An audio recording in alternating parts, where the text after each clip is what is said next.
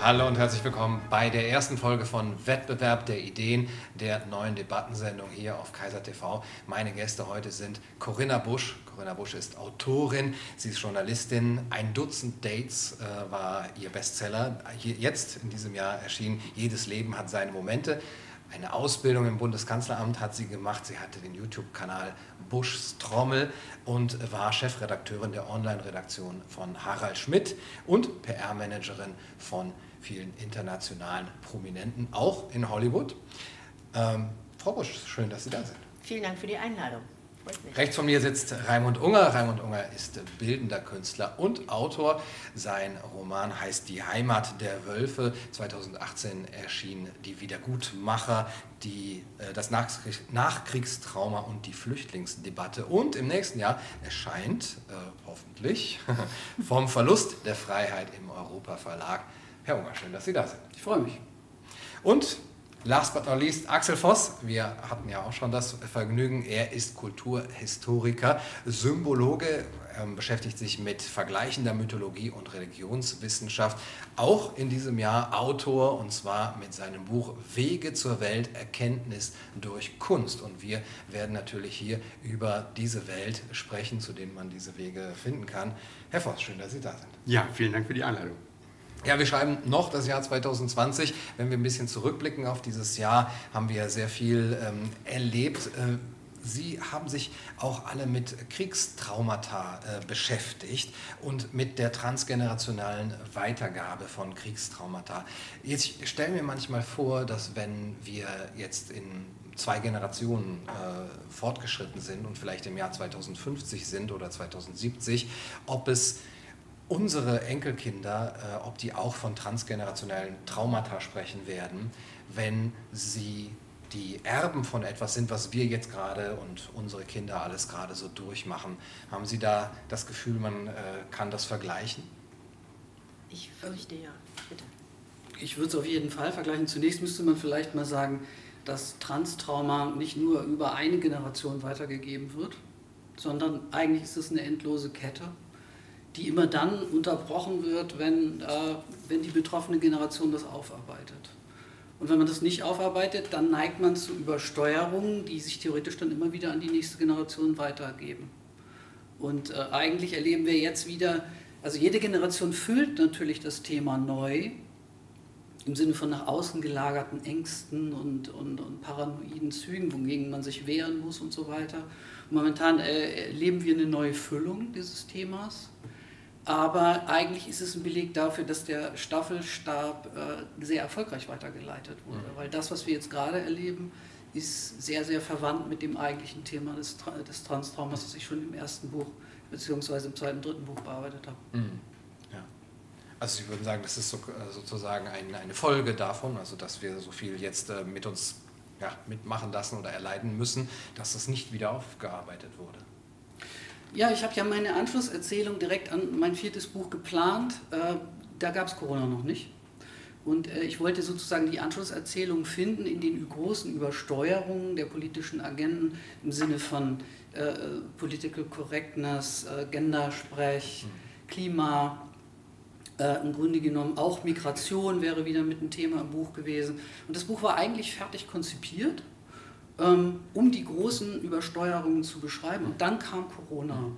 Und dann habe ich gedacht, okay, das toppt wirklich nochmal alles. Also diese Mechanismen, die wir jetzt haben unter Corona, die bilden das Ganze so dermaßen nochmal wie im Brennglas ab, dass ich fast die anderen Themen kürzer halten kann mhm. und mich im Grunde genommen äh, umso mehr auf Corona gestürzt habe. Dieses Brennglas, äh, was sieht man in diesem Brennglas 2020 am besten? was die Gesellschaft angeht?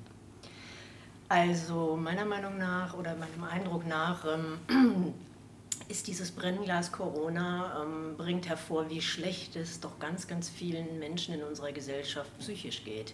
Ähm, denen ging es vorher schon psychisch nicht gut. Das hat eben, wie Sie ja äh, erläutert haben, damit zu tun, dass also wir sind die Generation der Kriegsenkel, unsere Eltern waren die Kriegskinder und ähm, so wie wir aufgewachsen sind vielfach, ähm, nämlich ähm, nicht unbedingt immer so die Liebe und Zuwendung bekommen, die wir eigentlich benötigt hätten. Zum Teil auch mit seelischer Gewalt, mit körperlicher Gewalt. Ich weiß, wovon ich spreche. Ich habe nämlich eine eingeschlagene Schädeldecke, die meine Mutter mir ähm, äh, quasi zugefügt hat.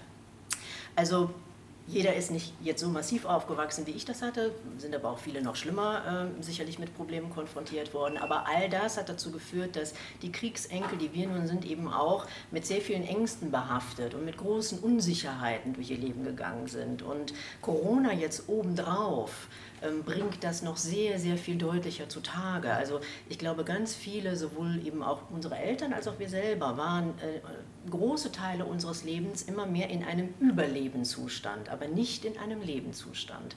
Und jetzt hört man auch ganz häufig, wenn man versucht, mit Menschen in Kommunikation zu kommen, über die Dinge, die gerade passieren, dass ganz, ganz viele immer mehr sagen, hör auf, ich will darüber nicht reden, ich will darüber nichts hören, lass mich bloß damit in Ruhe. Und ich verstehe das auch in weiten Teilen, weil für diese Menschen ist das zu viel die sind immer noch so damit beschäftigt, so auf diesem dünnen Lebenseis, auf diesem dünnen Gerüst, auf dem sie stehen. Man hört das nicht immer gerne, ne? weil das natürlich ja erstmal was nicht so vielleicht angenehmes ist, ne? wenn man darüber nachdenkt, ähm, dass man möglicherweise so an seiner Lebensgeschichte mal ein bisschen arbeiten könnte. Aber dieses Eis ist jetzt durch Corona noch so viel dünner geworden und so hat richtige Bruchstellen, dass viele, glaube ich, mehr möglicherweise noch im Unterbewusstsein befürchten, jetzt unterzugehen. Und das ist für mich in den letzten zehn Monaten also sehr, sehr, sehr deutlich und sehr massiv äh, nach oben gekommen, dieses Bild. Ja, das mit dem Aufbrechen des Eises sehe ich eigentlich genauso. Denn äh, es zeigt, zeigt, sich im Moment, dass wir in einer scheinbaren Sicherheit lebten. Und ähm, dass jetzt natürlich äh, durch diese Umbrüche auch in den letzten Jahrzehnten äh, eine scheinbar klare Ordnung sich jetzt völlig verändert hat in einen Nebel, in dem wir stehen, auch in einer Ohnmacht und letztendlich, oder vielleicht scheinbaren Ohnmacht, soll ich sagen, und äh, letztendlich auch in einem ähm, Weg, das, den wir jetzt versuchen neu zu formen, aber überhaupt keine Ahnung haben, wohin die Reise geht. Also vorher war die Situation so klar, ich bin aufgewachsen in einer relativ ähm, gut übersichtlichen Welt. Es gab den Kalten Krieg, es gab dann äh, letztendlich ein äh, Behütetsein in allen Möglichkeiten, die man hatte. Man äh, hat Wissenszugang, man lebt hier in einer Kultur, wo man sich eigentlich äh, jeden Tag äh, dankbar und privilegiert fühlen, fühlen sollte. Und ich glaube, die erste ähm, Zäsur war tatsächlich 9-11, wo man dann sagte, jetzt ist alles anders. Und äh, jetzt kamen auf einmal neue Feindbilder. Und äh, diese Feindbilder sehen wir jetzt nicht nur ähm, äh, politisch in, ähm, ja, in, einer, äh, in einer Zukunft, die wir zwar jetzt so noch nicht ausmachen können, aber diese Feindbilder werden eigentlich immer mehr. Also es ist im Moment eine, natürlich auch durch diese durch diese ganze Postmoderne, in der wir uns bewegen, diese ganze, äh, diese ganze Austauschbarkeit, ähm, äh, das ist äh, eine, äh, ein, ein Weg, der uns völlig hilflos macht und der uns völlig im Nebel stehen lässt. Was war für Sie so das Traumatisierendste oder das Neue, ähm, das neue Element in dieser neuen Wirklichkeit, was vielleicht am meisten Schock äh, hervorrufen könnte in der Umwälzung unserer Gesellschaft? Also ich habe den ersten Lockdown zum Beispiel in äh, Frankreich miterlebt und ähm, äh, habe tatsächlich sieben Wochen lang niemanden gesehen sozusagen. Und äh, jetzt bin ich A, gewohnt darin, alleine zu leben. Ich bin auch gut darin, alleine zu leben und ähm, bin trotzdem jeden Tag rausgegangen. Als Journalist ist man da so ein bisschen freier. Da darf man ja auch dann äh, länger als die äh, zugeteilte eine Stunde raus. Aber das war schon sehr bemerkenswert. Mhm. Ähm, äh, also von, von jetzt auf gleich, also von 100 Prozent machen, ich reise ja normalerweise viel, habe viele Termine, auf Jetzt geht es nur noch, wenn überhaupt, äh, vielleicht eine Stunde am Tag vor die Tür das war schon ein sehr bemerkenswertes Erlebnis und ähm, auch zu sehen, wie andere Menschen nicht sehr, sehr gut damit umgehen, denn das war sehr interessant. Ich wohnte in einer größeren Apartmentanlage und je länger der Lockdown dauerte, desto lauter hörte man abends die Streitereien in den Wohnungen nebenan. Mhm. Also so nach drei, vier Wochen flogen dann da auch schon mal Teller und Gläser und dann wurden Streitereien auf dem Balkon rausgetragen und dann ging man wieder rein. Also das war ähm, also wirklich bedrückend und interessant zugleich zu sehen, was passiert mit Menschen, wenn man die sieben Wochen lang einsperrt. Ja. Mhm. Sie haben sich viel mit äh, mentaler Gesundheit äh, beschäftigt. Was gibt es für einen Weg in dieser Zeit, Ihrer Erfahrung nach, mit äh, seine mentale Gesundheit sich einigermaßen zu bewahren? Also mein Glas ist ja Gott sei Dank immer halb voll. Ich bin ja so eine rheinische Frohnudel geblieben, trotz all meiner äh, ganzen Geschichten, die ich erlebt habe. Und ich habe gestern Abend darüber noch eine sehr interessante Konversation geführt. Ich finde auch jetzt, es ist wichtig, sich die guten Dinge im Leben in Erinnerung zu rufen. Was war denn gut in meinem Leben? Also wenn jetzt morgen alles vorbei wäre, kann ja sein, jeder von uns kann jeden Tag vom Bus überfahren werden und dann war es das möglicherweise so. Und ähm, darüber nachzudenken, was war denn alles schön? Und was habe ich denn alles trotz auch sicherlich den negativen Sachen, aber was hatte ich denn für schöne Begegnungen und für schöne Erlebnisse? Und daran wirklich zu denken und auch zu sehen, was ist selbst jetzt im Moment, was ist denn noch schön? Man lernt viele interessante neue Menschen kennen und ähm, wenn man sich mehr darauf konzentriert, auch vielleicht raus in die Natur zu gehen, wenn es möglich ist, sich wirklich auf diese Dinge zu konzentrieren, also hilft mir persönlich, und ich höre das eigentlich auch sehr häufig von Klienten, wenn ich mit denen im Coaching arbeite, wirklich ganz bewusst sich auch gerne jeden Tag, und wenn es nur fünf Minuten sind, sich die positiven und die guten Dinge ins Gedächtnis zu rufen und sagen, hey, es gibt immer noch gut zu essen genügend, ist noch genug da und die Wohnung ist auch noch warm, kenne ich auch andere Zeiten noch so aus der Kinderzeit. Ähm, das ist doch schon mal was. Trotz all der, wie ich bin ja da sehr, sehr deutlich in meinen Worten, trotz all der auch Bedrohung, die ich in der ganzen Sache sehe. Ja. Ja, wollte ich gerade fragen, macht das vielleicht ein bisschen so quietistisch, dass man sagt, ach, ich gucke mal auf die positiven Seiten, dann kann ich die negativen vielleicht sogar ausblenden und das äh, gibt eben denen die Möglichkeit, äh, die jetzt gerade äh, auch davon profitieren, von, von dem, wie es äh, ist, äh, ihr Werk ähm, weiterzuführen, indem man sagt, na, Hauptsache, ich bleibe auf, der, auf der sonnigen Seite? Also mir gelingt das nicht. Ich bin vielleicht deshalb auch kein Coach mehr, weil ich weiß jetzt nicht, wie ich mein Buch enden soll. Ne? Also es wäre toll, wenn man dann am Ende, also ich beschreibe diese ganzen Verwerfungen und am Ende müsste man ja was, müsste man den Leser ja irgendwie abholen und müsste man irgendwie sagen, aber da und da sehe ich, geht es hin und so. Äh, daran, äh, daran werkel ich gerade und das fällt mir extrem schwer. Also wir hatten im Vorgespräch ja dieses Thema mit den zwei parallel fahrenden mhm. Zügen. Ne? Mhm. Ne? Also die einen, die ganz schön was verstanden haben und ich nenne das in meinem Buch, die eine Medienkompetenz schon sehr früh entwickelt haben. Das ist immer die Frage, wann hat es mal irgendwann gezündet? War das 9-11? War das die Flüchtlingskrise? Wann hat das eigentlich mal, war das Klima? Wann hat das mal gezündet, dass die Leute angefangen haben, so ein bisschen aus den Mainstream-Medien auszusteigen und äh, äh zu, sich auch wirklich kompetent aufzustellen? Und da hat jeder so sein Datum.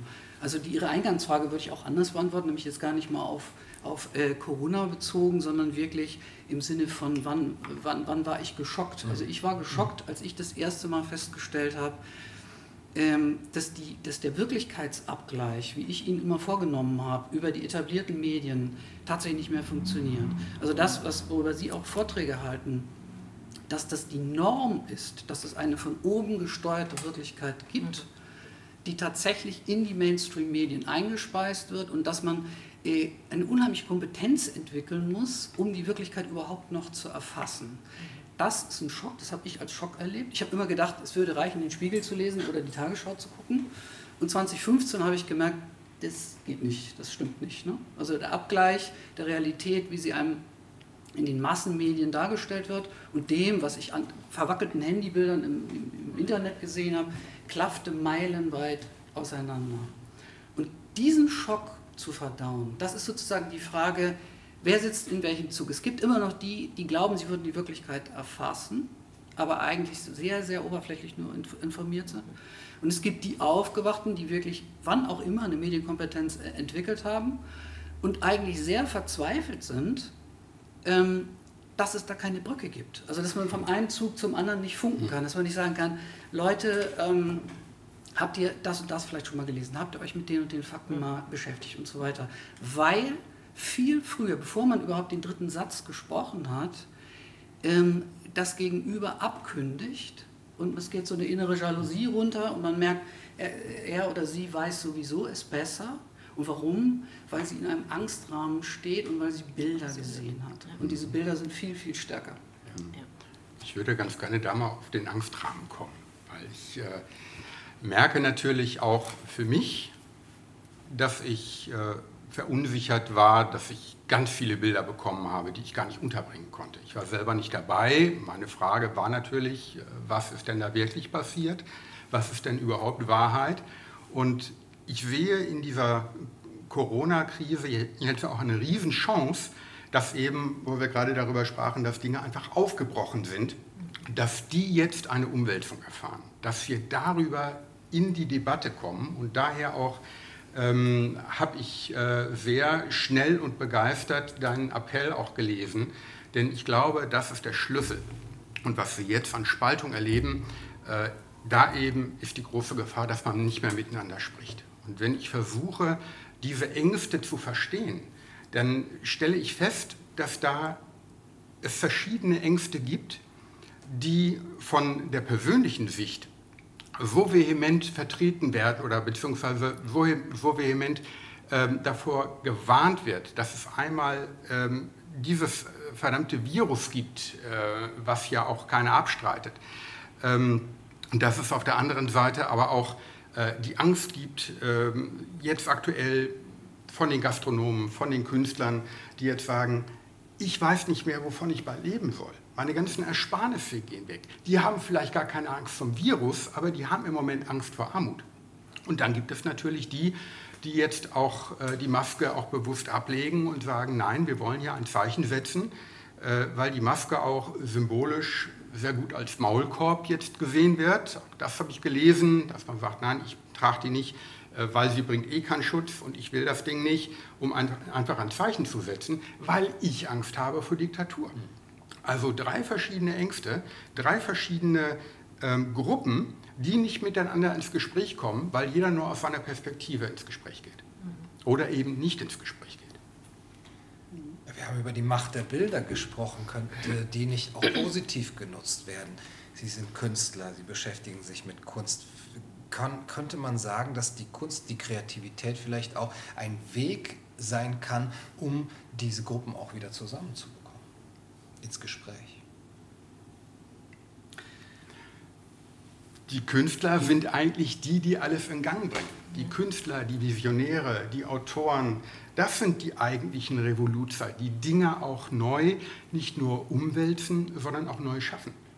Die Kreativität, die wir jetzt brauchen, mit all dem, ähm, mit all unserer Debattenkultur, auch mit all den äh, harten Kämpfen, mit den Gefechten, die gefochten werden müssen, auch verbal, auch in diesem Disput äh, letztendlich auf einem Konvent oder einen Konvent zu erreichen, der wird eben hauptsächlich auch von den Künstlern vorangetrieben. Und dass die im Moment schweigen, das ist ein fatales Signal finde ich. Ähm, das sehen wir ja auch leider bei vielen Prominenten, ne, dass es ja doch sehr, sehr wenige gibt, die ähm, jetzt so ein bisschen mal äh, Positionen beziehen. Die meisten halten sich hier zurück. Also ich habe privat immer noch Kontakt zu zum Teil sehr prominenten Schauspielern und niemand von denen ist bereit, ähm, vor die Kamera zu treten in der Sache. Ne? Die, wenn man sich äh, ähm, privat mit denen unterhält oder wenn wir gemeinsam was essen, dann no, ja, ich gucke auch das und oh, den Kanal, ja, schaue ich auch und oh, kenne ich auch alle, habe ich auch alles gelesen. Mhm. Aber das würden die nie öffentlich sagen, ja. ne? weil sie Sorge haben, dass sie dann, das geht ja irgendwann doch auch mal wieder vorbei und dann habe ich keine Rollenangebote mhm. mehr. Mhm. Ne? Und das ist natürlich auch fatal, ja. ne? weil äh, man kann dann manchmal auch auf die Idee kommen, vielleicht hast du nie wieder Rollenangebote, wenn es so weitergeht. Also über diese Konsequenz muss man auch mal nachdenken. Mhm. Ne? Ja. Das finde ich sehr, sehr schade, dass da nicht viel passiert im Moment. Und wenn sich mal einer vorwagt, wird er ja konsequent zerlegt innerhalb von wenigen Stunden. Also ähm, da werden ja Dinge publiziert und geschrieben, wo ich mir dann denke, wenn man dann die persönlichen Hintergründe des einen oder anderen Journalisten kennt oder auch des einen oder anderen Politikers, die weil es sind ja auch alles Menschen, ist alles auch nicht immer so ganz äh, goldig und glänzend, was da privat bei denen äh, passiert. Denke ich mir, no, wer im Glashaus sitzt, sollte eigentlich nicht mit den Steinen werfen, die wird aber trotzdem geschmissen und zwar äh, von allen Seiten. No? Ja. Also ich würde nicht sehr auf die Künstler bauen momentan, mhm. weil das was Sie gerade beschrieben haben als Idealbild, also Künstler als Impuls, das ist ja wirklich eine, eine klassische, fast schon sehr klassische ähm, Vorstellung von mhm. Künstler als Impulsgeber für die mhm. Gesellschaft, weil er sich individuiert im Kunstprozess und so. Das ja. ist ja genau meine, mein, mein Ideal mhm. im Grunde. Ne? Bin ich voll bei. Äh, der ist äh, sozusagen sehr, sehr selten geworden. Und mhm. da, um diesen Prozess überhaupt einzugehen, davor steht ja im Grunde die Angst und davor steht im Grunde die Überwindung des Konformitätsdrucks und, mhm. und, und. Also dieses ganze mhm. Thema Cancel Culture und so weiter. Genau das ist der Punkt. Die Leute kommen über diesen Punkt gar nicht rüber. Die können gar keine Impulse mehr liefern weil das Vorfeld so vermint ist, mhm. dass man eigentlich schon so, ein, äh, so, so, so normiert ist, dass man ganz bestimmt, also wenn man überhaupt noch vorkommen will in der Kunstwelt und zwar über einem gewissen Level, also tatsächlich auch wahrgenommen werden will und ein bisschen Geld verdienen will und so, dann gibt es einfach eine Klaviatur, die muss man bespielen. Das ist eben Diversität, das ist Willkommenskultur, das ist Antirassismus, Klimakampf, Kampf gegen Rechts, wenn man diese Klaviatur nicht bespielt, weil man das macht, was wir, glaube ich, beide gut finden, nämlich den mhm. Individuationsprozess. Da geht es ja erstmal darum, sich selbst, also bevor man an diesen großen politischen Narrativen teilnimmt, muss man ja eigentlich erstmal wissen, wer äußert sich dazu. Ja.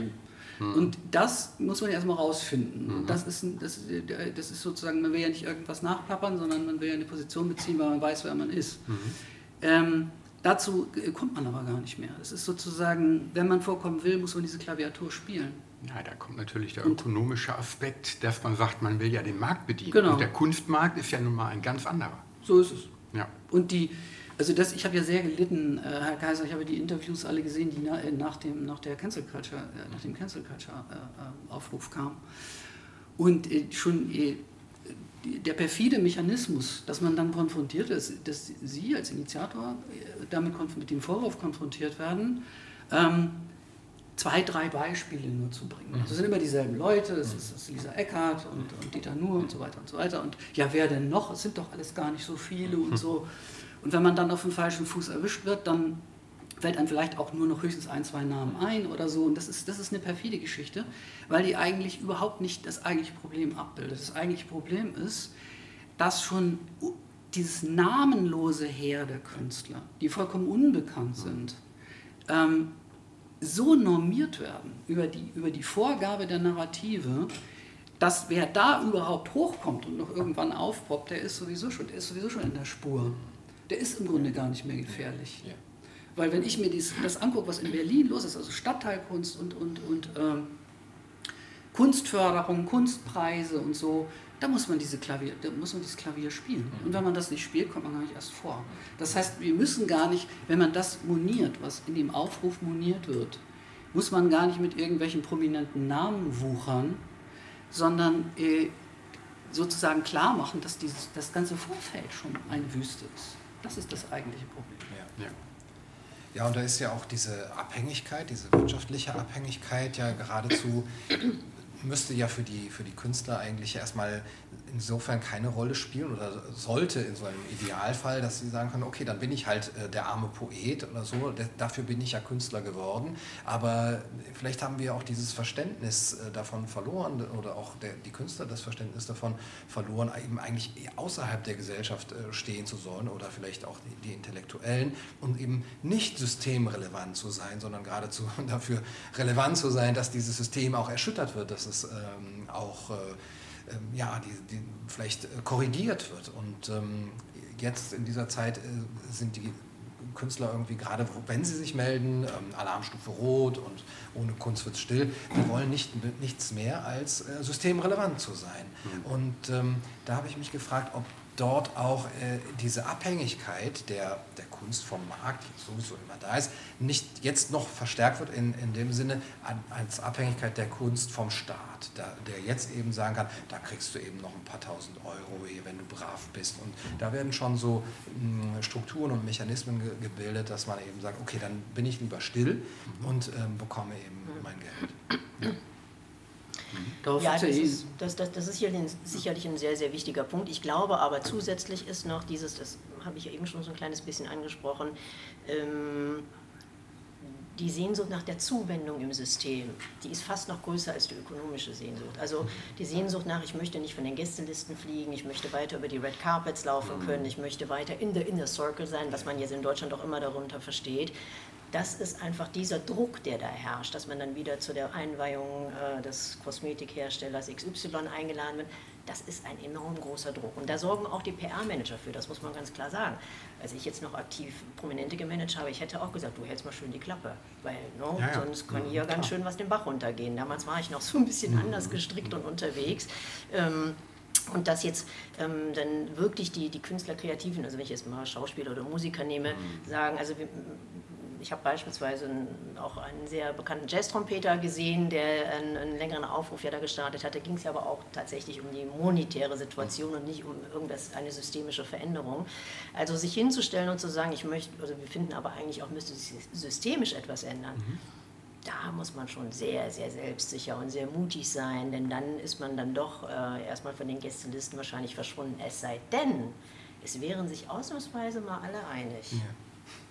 Dann wären wir aber eine ganz andere Gesellschaft.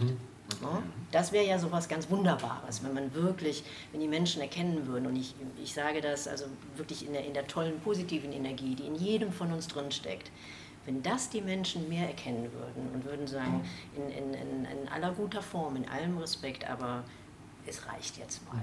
Ne? Und jetzt müssen mal, müssen mal ein paar Dinge anders gemacht werden. Aber dann wären wir in einer ganz anderen Gesellschaft unterwegs. Davon sind wir leider im Moment sehr weit entfernt. Ja. Ich denke, das gilt nicht nur für die Künstler, sondern das gilt eben auch für die Intellektuellen. Ja. Denn ich schaue mir im Fernsehen schon lange, lange keine Talkshows mehr an, wo ich immer sehe, da werden möglichst äh, konträre Gruppen eingeladen, die immer nur aus ihrer Perspektive ähm, ihren Standpunkt in die Kamera geben und letztendlich das ideale Gespräch, also die Debatte, ist für mich immer etwas, wo man sich auf gleicher Augenhöhe Höhe begegnet und letztendlich voneinander auch lernt. Und das ist in diesem Format natürlich völlig unmöglich. Ja. Es geht um Quote, es geht um Randale, äh, um, um Krawall, dass man sagt, da hat man wieder zwei, die haben richtig äh, miteinander gefetzt. War doch ein guter Abend. Das ähm, ist, Erkenntnisgewinn ist ja, gleich null. ist kein Gespräch. Ja, Also- ja. Eigentlich sind es ja selten zwei, die sich fetzen, sondern es sind eher fünf, die einen Ja. zerfetzen. Ne? Ja, ja, richtig. Ja, und dann sehen wir solche Sendungen zum Beispiel, oder wir sehen ja auch wirklich jetzt gerade YouTube-Kanäle aus dem Boden schießen ähm, und alternative Medien auch das eigentlich leisten, wofür der öffentlich-rechtliche Rundfunk eigentlich auch herhalten sollte und wofür wir ihn ja auch gerne bezahlen, eben dieses Gespräch zu ermöglichen. Und das passiert jetzt auf solchen ja, äh, alternativen Kanälen, teilweise auch in hoher Qualität und ähm, gleichzeitig löscht YouTube-Kanäle, ähm, die, werden gedrosselt, es gibt Shadowbanning und äh, die Diffamierung von alternativen Kanälen als die sind eh alle rechtsextrem oder verschwörungstheoretisch und unseriös, ist auch gleichzeitig noch da. Haben Sie da eine Hoffnung, dass das aus diesem Bereich irgendwie aufbricht und dass das auch in eine gewisse Seriosität und auch Wirkkraft kommt? Oder ähm, ist das jetzt etwas, was ähm, dann auch schnell wieder ähm, niedergebügelt wird? Ja, also wir dürfen nicht aufgeben, würde ich mal sagen. Wir müssen immer weitermachen. Da denke ich auch viel drüber nach. Aber ähm, ich habe neulich mit dem Dr. Marz, den Sie ja, glaube ich, auch kennen, mit dem haben Sie auch schon gearbeitet. Ich schätze ihn sehr. Und wir haben auch wieder ein längeres Gespräch geführt. Er ist ohne Kamera, anschließend mit Kamera. Und ähm, ich habe dann auch gesagt, ja, hm, aber wie wird es jetzt wohl weitergehen? Und er sagt auch, wir müssen weitermachen, wirklich einander zuzuhören, lernen wieder einander zuzuhören, wirklich lernen miteinander zu sprechen, versuchen zueinander zu verstehen.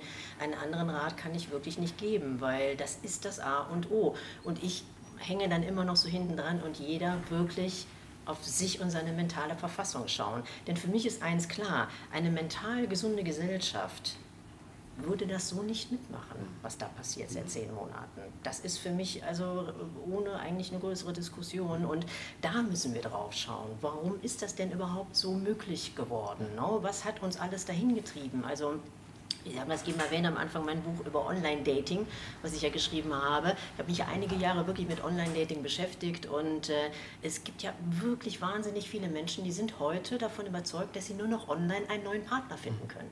Wo ich sage, das ist so absurd. Also äh, wir haben das Jahrtausende ohne hinbekommen und das kann ja auch mal so en passant vielleicht ganz nett sein, aber so viele Menschen sind wirklich davon überzeugt, dass das alles nur noch online geht. Also ich bin ja auch äh, bei der Digitalisierung, das hat alles seine Vorteile, aber in ganz, ganz wirklich äh, dosiert, ne, in Maßen, weil auch da sage ich, Internet ist für ganz viele eine Sucht geworden, Social Media ist für die Menschen eine Sucht geworden. Also kann ich jetzt wieder die Brücke zurückschlagen.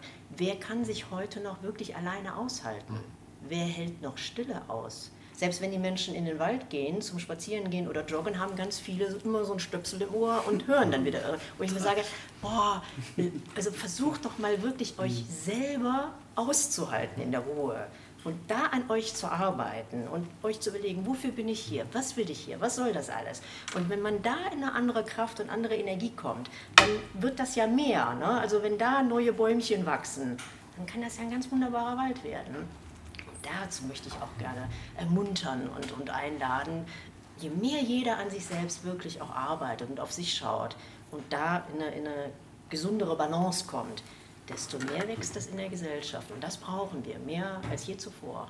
Ich glaube, das ist ein ganz, ganz wichtiger Punkt, dass letztendlich die Reise nach innen geht und nicht nach außen. Und natürlich haben wir unsere Social Bubble und es macht Mühe, äh, da auch mal andere Meinungen zuzulassen und sich nur in seinem Bereich zu bewegen, weil wir unheimlich viele Informationen bekommen. Aber dieser Punkt, zu sagen, horch doch mal nach innen, was brauchst du wirklich? Was ist dir wirklich wichtig? Und dann zu sagen, ich gehe in den Wald. Und ich habe jetzt äh, wunderbar, lese ich gerade ein Buch von Andreas Weber, der das im Moment auch äh, in sehr, sehr guten Interviews immer wieder betont, weil wir, und das ist eben auch mein Thema mit, dem, mit der Verbundenheit des, des Mythos, mit, mit einfach alten Weisheiten, ähm, von denen wir uns äh, entfernt haben, die wir nicht mehr sehen. Das hat auch letztendlich mit dem Kunstzugang zu tun. Dass wir wieder entdecken, die Stille auszuhalten, hundertprozentig, dann zu sagen, gut, ich lerne, wie man meditiert. Ich nehme die Herausforderung an und dusche mal kalt. Ich fühle mal wieder meinen Körper. Oder ich ähm, äh, verbringe meine Zeit wirklich mit äh, sinnvollen, nahrhaften Büchern. Ich kämpfe mich mal durch so einen Klassiker. Das ist alles Selbstüberwindung.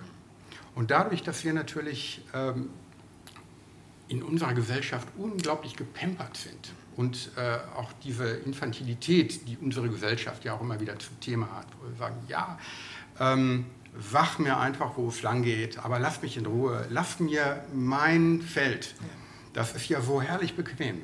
Darauf zu kommen, das stärkt uns von innen heraus, dass wir solche Situationen, wie wir sie gerade aushalten, viel, viel besser annehmen können komplett d'accord.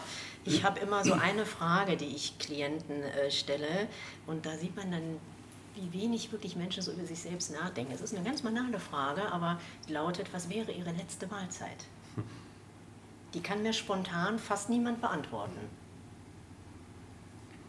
Und das ist so, es ist eine sehr banale Frage, mhm. aber normalerweise Spaghetti. sollte man ja wissen, das ist jetzt zum Beispiel mein Lieblingsessen oder aber was wäre ihr, dann gucken die mich so erst an, wie bitte, was ist das denn für eine Frage? Ach, da muss ich aber jetzt mal drüber nachdenken, ja, was, also eigentlich wäre ja so, ich weiß immer sofort, was, mhm. ich, was ich sage äh, ähm, und, und äh, dieses wirklich, dieses Einladen, hey, lernt euch mal kennen. Also ja. lernt euch mal wirklich ehrlich kennen. Ja. Und äh, wenn ihr euch kennengelernt habt, wenn mhm. ihr für euch selber eine Empathie entwickelt habt, dann könnt ihr auch mit einer Empathie auf andere Menschen zugehen. Denn das ist ja auch etwas, was wir gerade sehen, die Entscheidungsträger, sei es jetzt in der Politik oder in großen Unternehmen, ähm, die haben alle eins gemeinsam, und ich sage das mit wirklich großem Respekt, die sind komplett empathielos. Sonst wären sie auch nicht auf diesen Positionen. Also der Professor Haller aus Wien, auch ein sehr, äh, hat ganz fantastische Bücher geschrieben, unter anderem die Narzissmusfalle und hat Persönlichkeitsprofile von Börsenhändlern und Führungskräften und Kriminellen übereinander gelegt und festgestellt, die unterscheiden sich nicht so wahnsinnig.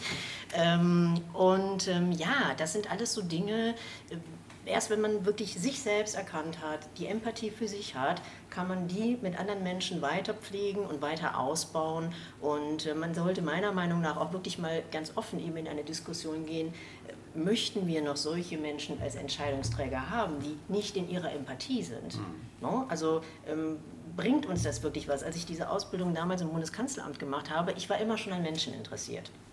Und ähm, das, was ich am liebsten gemacht habe, ähm, man durfte da im Grunde genommen sich alles anschauen, weil die wussten damals noch nicht so ganz genau, das war ganz frisch, dass der, der Kohl hatte gesagt, ähm, ja Bundeskanzler, wir müssen jetzt auch ausbilden. Ne? das war so in den 80er Jahren, also müssen wir jetzt auch was für, die für den Nachwuchs tun, wir bilden aus. So. Und Ausbildungspläne, ja, das war so ein bisschen mit der heißen Nadel gestrickt, also wo soll die denn jetzt eigentlich, sollen die denn überall reinschauen, also man durfte fast sich alles anschauen. Und, aber das Liebste, was ich gemacht habe, ich habe mich in die Telefonzentrale gesetzt ich fand das so interessant, die Bürger am Ohr zu haben und zu hören, was erzählen die einem denn so alles. Und wenn ich dann später äh, äh, gefragt wurde, ja, was haben Sie denn heute gemacht oder wie war denn Ihre Woche? Und dann sage ich, ach, ich war wieder drei Tage in der Telefonzentrale, habe ich mal, das hat niemanden interessiert. Das wollten die nicht hören. Hm. Und das fand ich so bizarr damals. Ich war eine, ja noch eine junge Frau und dachte mir, wieso interessiert die das eigentlich gar nicht, was die einem so erzählen? Und das sollte es aber. Es sollte die Politiker interessieren, was, was die Gesellschaft und was die Menschen ihnen erzählen. Und ähm, wenn man sich mitten in der Krise hinstellt und immer nur noch mehr Panik erzeugt, noch mehr Angst erzeugt, anstatt eben auch mal zu sagen, oh, seht zu, dass ihr euch gut ernährt, seht zu, dass ihr euch gut bewegt, pflegt so gut es geht eure sozialen Kontakte, seid da gut miteinander. Also was alles gut für unser Immunsystem ist. Denn das, wir sind soziale Leben. Und was hält uns gesund? Mhm. Soziale Kontakte. Mhm. Ja, es ist einfach so. Und ähm, also da einfach auch eine andere Balance in der Kommunikation aufzubauen von offiziellen Stellen, was wir überhaupt nicht erleben. Mhm. Es ist seit zehn Monaten nur Bang, Bang, Bang, Bang, mhm. höhere Zahlen, Infektion, Krankheit, Tote, Angst, Lockdown, Lockdown. Lockdown. Alleine dieses immer wieder hören, Lockdown, Lockdown. Lockdown. Das macht ja was mit der Psyche eines Menschen. Mhm. Ne? Die kriegen ja, also die, mhm. ich habe manchmal das Gefühl, wenn man auch so durch Städte geht, die Menschen sind schon alle so zwei, drei Zentimeter kleiner geworden, weil es ist schon so der Rucksack wieder mhm. neu gefüllt mit Steinen und ähm, das sind alles Dinge, die könnte man ja vielleicht so ein bisschen optimaler gestalten. Also ich würde gerne noch mal da anschließen, ähm, was Sie eingangs gesagt haben, nämlich wir hätten diese ganzen Zustände nicht, wenn wir nicht grundsätzlich schon eine kranke Gesellschaft hätten. Das ist genau das, was Hans-Joachim Marz als Normopathie genau. bezeichnet. Genau. Also ich sage Transtrauma, er sagt mhm. Normopathie, mhm. aber wir sind da unheimlich nah zusammen und auch in der Analyse fast identisch. Also das, was für das eben eine narzisstisch gestörte infantile Persönlichkeit am Ende mhm. dabei rauskommt und so weiter. Ähm, und die Geschichte, wenn man die erzählen will, auch jetzt im Hinblick auf Corona, dann wird das als Projekt, wenn man zum Beispiel ein Buch schreiben will, unheimlich rund, solange man auf Deutschland guckt, ein Erklärungsmodell hat. Das kann man Normopathie nennen oder Transtrauma. Und dann kann man sagen, ja, weil die alle schon ohnehin so narzisstisch gestört bzw. infantil sind, fruchtet das hier besonders gut und so weiter und so fort. Ähm, Wäre wär eine total runde Sache, wenn man das so, so äh, verkaufen würde. In dem Moment, wo man die Perspektive weitet, stellt man auf einmal fest, ja, es gibt das ist in Deutschland zwar besonders schlimm, aber es ist ja eigentlich weltweit so. Mhm. Und spätestens da, also wenn man den Blick mal hebt von Deutschland und eben nicht Normopathie hin oder her, Transtrauma hin oder her, guckt man nach Australien oder sonst wo, wo es kein Transtrauma gibt, ähm, läuft die Sache ja ähnlich ab. Und spätestens dann landet man bei Fragen, eh, die monströs werden, nämlich ihr anderes Thema, dass man Sachen machen kann. Man kann Kampagnen machen, man kann die von ganz oben lancieren, man kann Sachen kurz schließen, man kann die jahrelang üben, man kann jahrelang eine Maschine einüben im Sinne der Pandemieabwehr und sich immer wieder treffen und sagen, wenn mal eine schlimme Pandemie kommt, dann machen wir das so und so und so. Und da, da sitzen die mächtigsten Wirtschaftsführer mit am Tisch, da sitzen aber auch alle namhaften Politiker mit am Tisch. Und das übt man über Jahre ein. Und am Ende hat man Instrumente geschaffen über die WHO, über die UN und über den IWF, die über die Gleichschaltung, denn man hat sozusagen eine Maschine gebaut und dann drückt man auf den Knopf und dann läuft die los. Dann läuft die auch von alleine weiter. Und das ist so perfekt ähm, und macht solche Angst und ist so überzeugend für den Bürger, weil alle simultan im Lockstep reagieren. Es gibt meiner Meinung nach zwei Punkte, warum sich alle Bürger oder die meisten, die keine Medienkompetenz entwickelt haben, haben überzeugen lassen. Das ist der Lockstep, dass wirklich alle Länder gleich reagiert haben. Und das sind die Bilder. Rein ja. von Särgen, bla, bla, ja. nicht mehr wiederholen. Ja. Die beiden Sachen sind so, war auch bei mir am Anfang so. Ich habe mehrere mhm. Artikel äh, zu Beginn der Krise schon geschrieben. Mein erster Artikel war noch, äh, war noch äh, wirklich, da war ich auch noch in Schockstarre. Und sich daraus zu lösen, auf einmal zu kapieren, das Ding war verabredet, das Ding ist hochintelligent, das Ding hat eine Maschine gehabt, die war vorher geölt und diese Bilder sind alle, diese ganzen lokalen Phänomene, die sind alle erklärbar, wenn man aus der, aus der Angst rauskommt. Ne? Aber um nochmal zu, zu der Eingangsthese zurückzukommen, es stimmt, man braucht eine vortraumatisierte Gesellschaft, damit es besonders gut fruchtet, aber es fruchtet auch so. Es fruchtet, weil es eine Agenda hat, die tatsächlich ähm, hochintelligent ist und die an ganz zentraler Stelle auch lanciert wird. Und das sind Sachen, ja. das ist sozusagen mein zweiter Schock. Also das erste Mal festzustellen, ähm, ähm, die Wirklichkeit und die Medien, da, da, da hakt was mit dem Abgleich. Und der zweite Schock ist festzustellen, dass das ähm, Programme gibt, die verabredet sind. Und die noch nicht mal geheim sind. Also ich weiß, jetzt kriegt, wächst mir gerade so ein kleiner Alu. ja, ja, ja, Aber äh, äh, äh, wahr ist, kann ja einige Dinge diese Dinge kann man nachlesen, mhm. und zwar in hochoffiziellen Programmen. Da muss man nicht also sich auf dunklen Seiten rumtreiben, sondern man kann die bei der UN runterladen, man kann die bei der WHO runterladen, man kann die beim IWF runterladen, man kann die in der Bundesregierung runterladen. Die haben alle immer andere Namen, Trans große Transformation, Great Reset, es mhm. hat immer andere Namen. Aber es ist, das Programm gibt es, das kann man in hochoffiziellen Papieren nachlesen. Aber nochmal, ich stelle jetzt das nochmal eine Stufe höher was, wer, wie auch immer organisiert, was auch immer hat, mental gesund ist das nicht. Ein mental gesunder Mensch würde welche Programme, Organisation. Also ich habe zum Beispiel beim Weltwirtschaftsforum in, äh, in Davos Bill Gates an einem Abend, war ich mal eingeladen zu einem Abend mit Bill Gates. Ähm, und wenn man das dann so beobachtet, wie das abgeht und, und wie er auch selber sich verhält und wie dann so diejenigen drumherum stehen, also, ähm, und das sind ja weltbekannte Konzernbosse, die dann mhm. und sehr, sehr äh, bekannte Musiker und Schauspieler und auch Königs, äh, Mitglieder von Königsfamilien, die dann da um ihn herum gruppiert sind.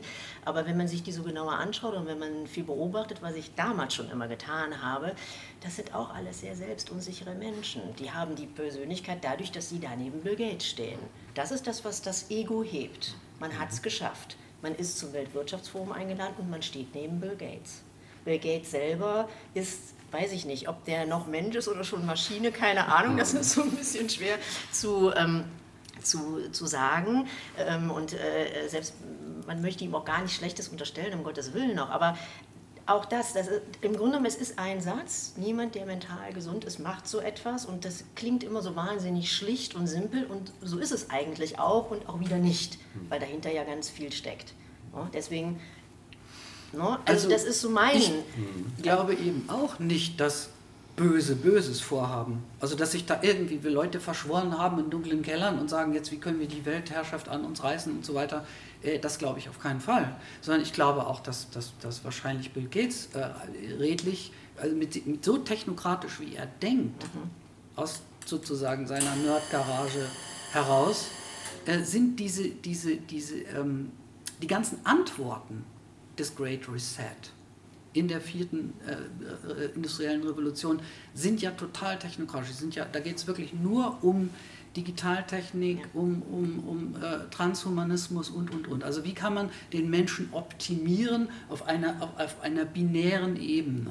Also wie eine Maschine, wo man sagt, da hat Gott so ein bisschen äh, gepatzt, aber wir sind jetzt so äh, äh, wach geworden als Menschheit, dass wir diese Fehler ausbügeln können. Wir können hier noch was drehen und da noch was drehen, wir können das Genom verbessern und wir können, äh, wir können die Kommunikation effizienter machen, wir können den IQ hochliften auf 300 und so weiter und so weiter. Wir können Gesellschaften verwalten. Dann. Wir können dann mit, die, mit diesen Techniken, vorher wäre es eben nicht möglich gewesen, aber mit diesen Techniken können wir tatsächlich so zentral die Gesellschaft neu gestalten. Und das sind Leute wie, wie Klaus Schwab, die sind nicht böse. Ich glaube nicht, dass das böse Menschen sind. Ich glaube, das sind Menschen, die den Kontakt zum Sein verloren haben, zu ihren Wurzeln verloren haben. Hochtraumatisierte Menschen. Klaus Schwab ist ein oder 82 Jahre alt. Also ja. überlegen Sie mal, aus welcher Generation der kommt. Schauen Sie sich sein Gesicht an, schauen Sie sich seine Frau an. Das sind, genau. mit allem Respekt, das sind traumatisierte Menschen. Böse ist der, glaube ich, nicht. Also das, sind, das sind Leute, die Lösungen versuchen zu entwickeln mit, ja. äh, mit, mit, mit einem monströsen Instrumentarium, das sich mhm. verselbstständigt hat. Und äh, das sozusagen auch monströse Gesellschaften ermöglicht, siehe China. Und die Frage ist jetzt wirklich, ob die Gesellschaft sozusagen noch die, die, diese resilienten Kräfte hat und bündeln kann, um diese gut gemeinte, aber in, in, die, in, die, in die Totalität führende Technokratur zu verhindern? Das ist die spannende Frage. Ja, aber wir sind ja im Moment im System schon sehr, sehr lange auf dieser Linie. Und da fangen wir ja ganz klein an, eigentlich schon äh, bei der Bildung. Ähm, als, ich sage mal, dieser Stichwort mündiger Bürger, sollten wir doch eigentlich lernen, in einem Unterrichtsfach debattieren zu lernen. Also das freie Denken, wirklich das Disputieren. Ich habe da immer so dieses Bild von diesen äh, kleinen tibetischen Mönchen im Kopf, die dann immer so in den Ring stehen und sich dann gegenseitig die Argumente ähm, ja, quasi um die Ohren hauen. Aber das trainiert. Das trainiert, zuzuhören, Kritik auch, Kritik auch zuzulassen und seinen eigenen Standpunkt zu ähm, verteidigen. Dann ähm, hat man natürlich auch eine ganz andere Einstellung und hinterfragt auch viel schneller Dinge. Und da ist natürlich immer das große Fragezeichen, wer hat daran Interesse? Und wenn wir jetzt sagen, die da oben oder Bill Gates und ähm, ne, die, die das alles mit gutem Willen machen, weil sie es machen können, und auch da bin ich äh, völlig d'accord, äh, die machen es wahrscheinlich aus guter Motivation heraus, denn ähm, Bill Gates hat Geld genug, er hat auch Macht genug, was will der Mann noch mehr? Ähm, er hat ja schon alles. Es ist aber nie genug. Das ist das ein ganz nicht, typisches Traumazeichen. Ja, ne?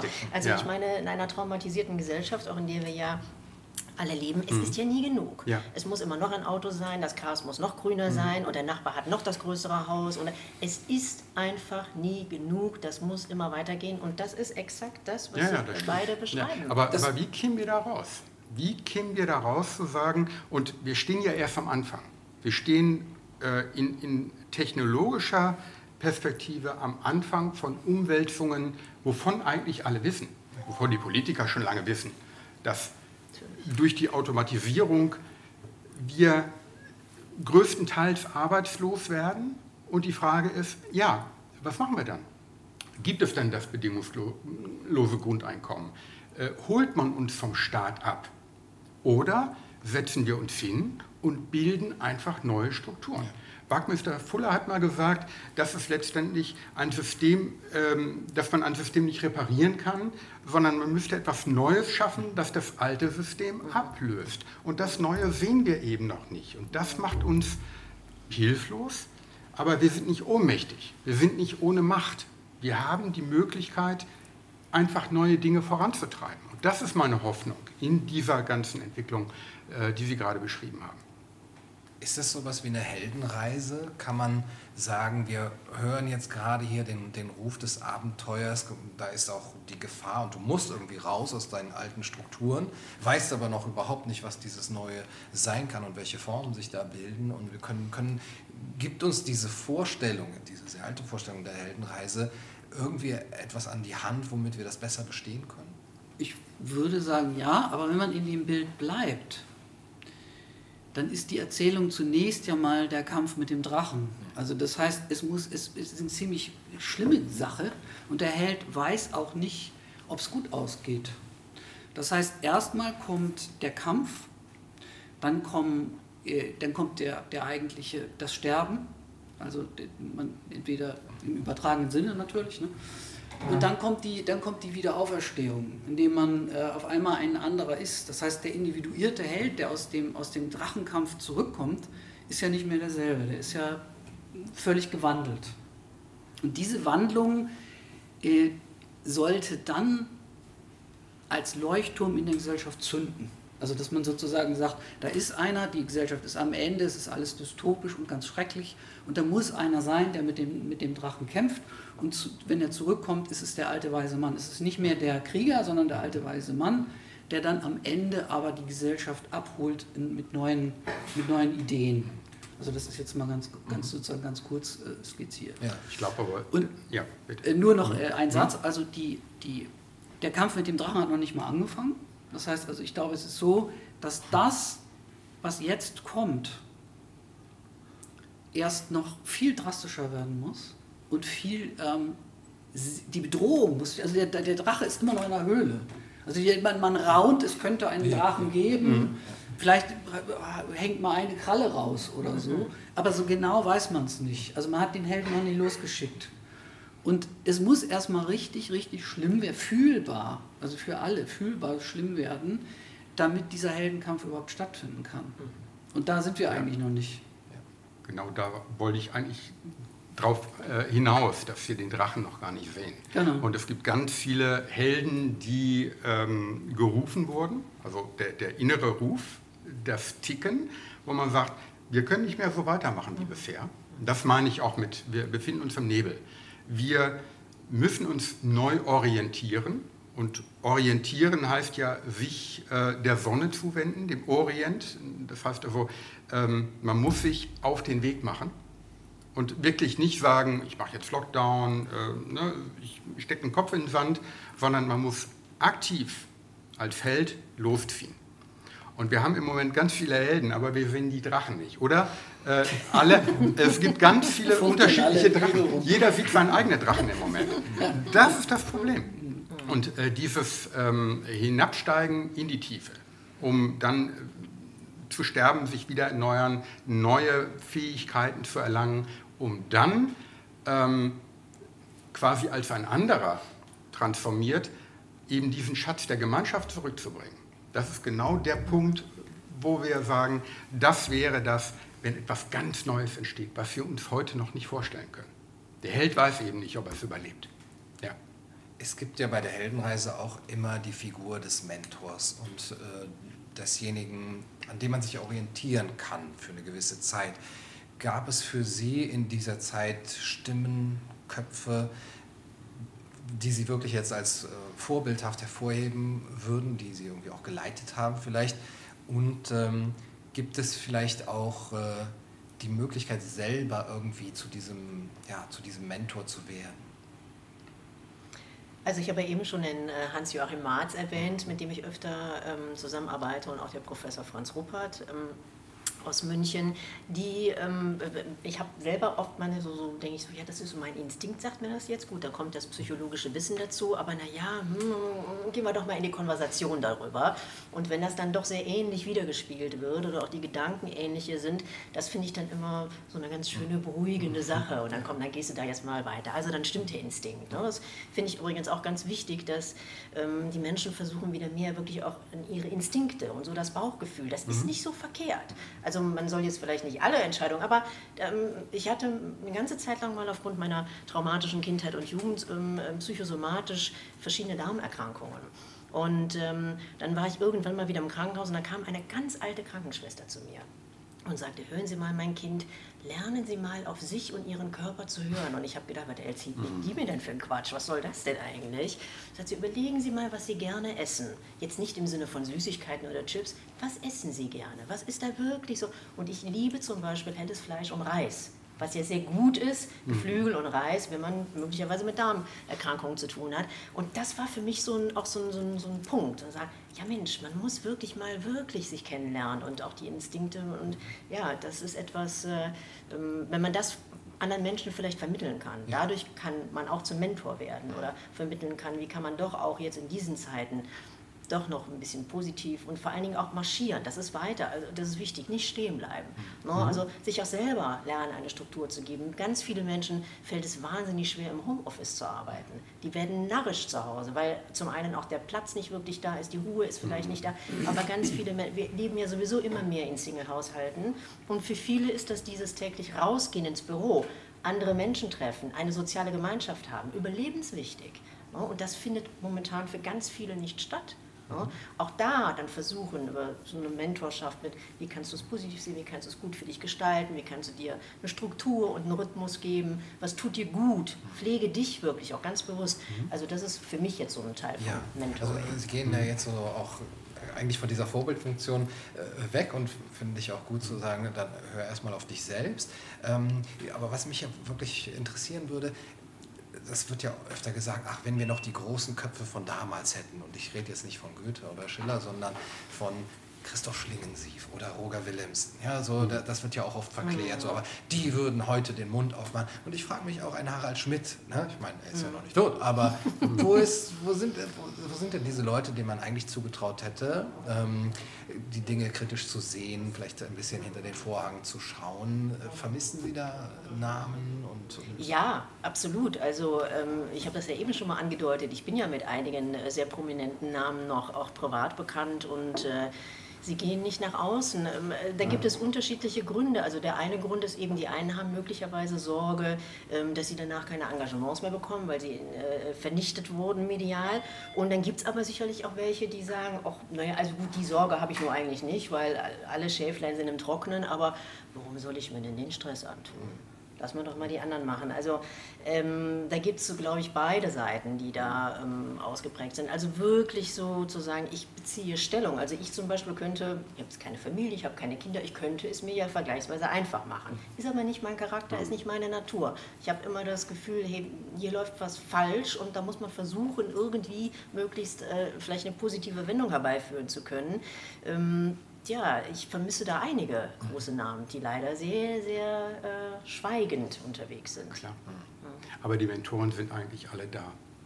Also bei mir war es so, dass ich jetzt lerne, mehr loszulassen und mehr zuzulassen. Und wenn ich dann wirklich in die Stille gehe, dann bekomme ich einen Anruf von einem Freund, der mich irgendwie auf eine neue Idee bringt und in Diskussionen bringt.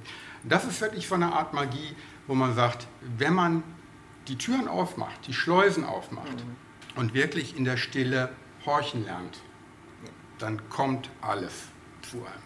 Das stimmt. Das denke ich schon. Ich ja. Und dieses Vertrauen auch zu haben, zu sagen, ähm, man ist wirklich nicht alleine und man äh, ist wirklich nicht ohnmächtig.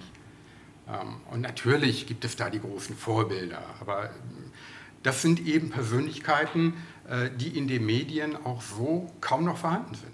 Obwohl ich mich da auch so ein bisschen rausnehmen muss, weil ich seit über zehn Jahren kein Fernsehen mehr sehe. Ich schaue äh, Arte in der, in der, in der, äh, im Stream und äh, habe da vielleicht auch ein bisschen, bisschen äh, beschränkten, eine, eine, eine, beschränkte Zugangssituation, weil ich mich rausnehme, weil ich auch ganz bewusst diese Psychohygiene betreibe und sage, ähm, Resilienz ist wichtig, äh, bleib in der Ruhe, äh, ich chauffiere dich nicht andauernd. Ist, ich, ich habe natürlich dann immer gerne äh, mal so dieses Aufbrausende, das muss mal alles raus. Ja, ja.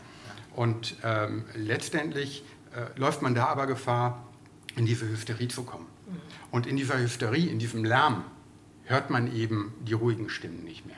Und das ist das, was ich im Moment sehe, dass viele Leute aus der Angst heraus einfach aggressiv werden, einfach böse werden, weil es ihnen auch äh, von offizieller Seite nicht erklärt wird. Es fehlt also diese Einsicht auch, weil es ganz klar ein Kommunikationsproblem mhm. ist. Diese preußische Verordnung. So, wir müssen das jetzt machen, weil das jetzt ansteht. Und wir haben uns nun mal entschieden, weil die Zeit drängt, nur bestimmten Wissenschaftlern zuzuhören. Und das machen wir jetzt und na, durch. Ja, natürlich. Und dann geht man natürlich und fragt, aber warum? Natürlich gibt es das Virus, natürlich braucht man eine Lösung, aber letztendlich wird eben nicht mehr diskutiert und hinterfragt oder zu wenig oder jetzt eben was passiert, dieses, ähm, abblocken, selektieren und sogar zensieren und sogar denunzieren. Ja. Also das ist wirklich ein ganz, ganz schmaler Grad.